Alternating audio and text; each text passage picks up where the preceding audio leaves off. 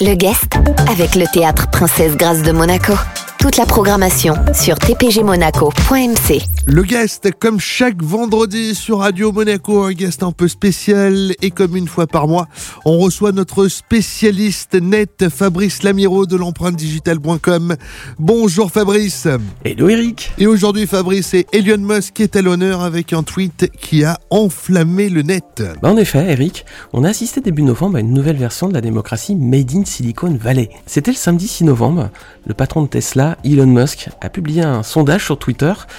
En fait, il demandait aux internautes s'ils étaient favorables à ce qu'ils mettent en vente 10% de ses actions Tesla. Alors, dans la ligne de mire hein, de l'homme d'affaires, c'est un projet de loi qui est porté par les démocrates en vue de taxer les plus-values boursières latentes.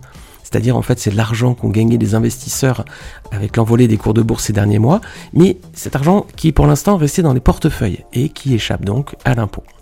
Alors, à l'heure où les débats autour de cette taxation sur les super riches agitent Washington, bah, Elon Musk, il est venu bousculer les sénateurs en posant une question aux internautes toute simple sur Twitter. Voilà.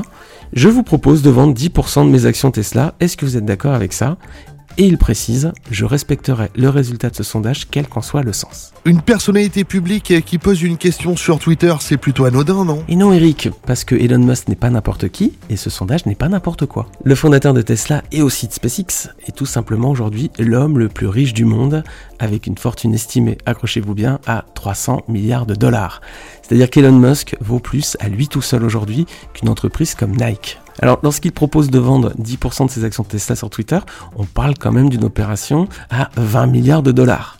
Alors, il y a largement de quoi bousculer les cours de bourse, et d'ailleurs, c'est ce qui s'est passé. Dans la foulée, Tesla a perdu 3%.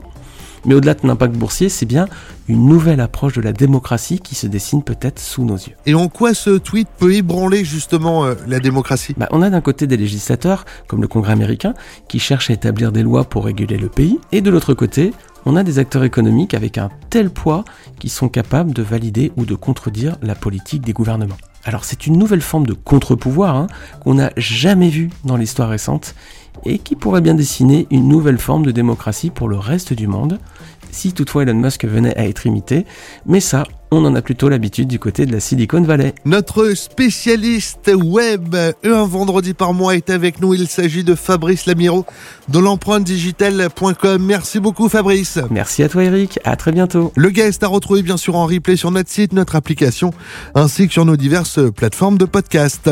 Le guest avec le théâtre Princesse Grâce de Monaco. Toute la programmation sur tpgmonaco.mc.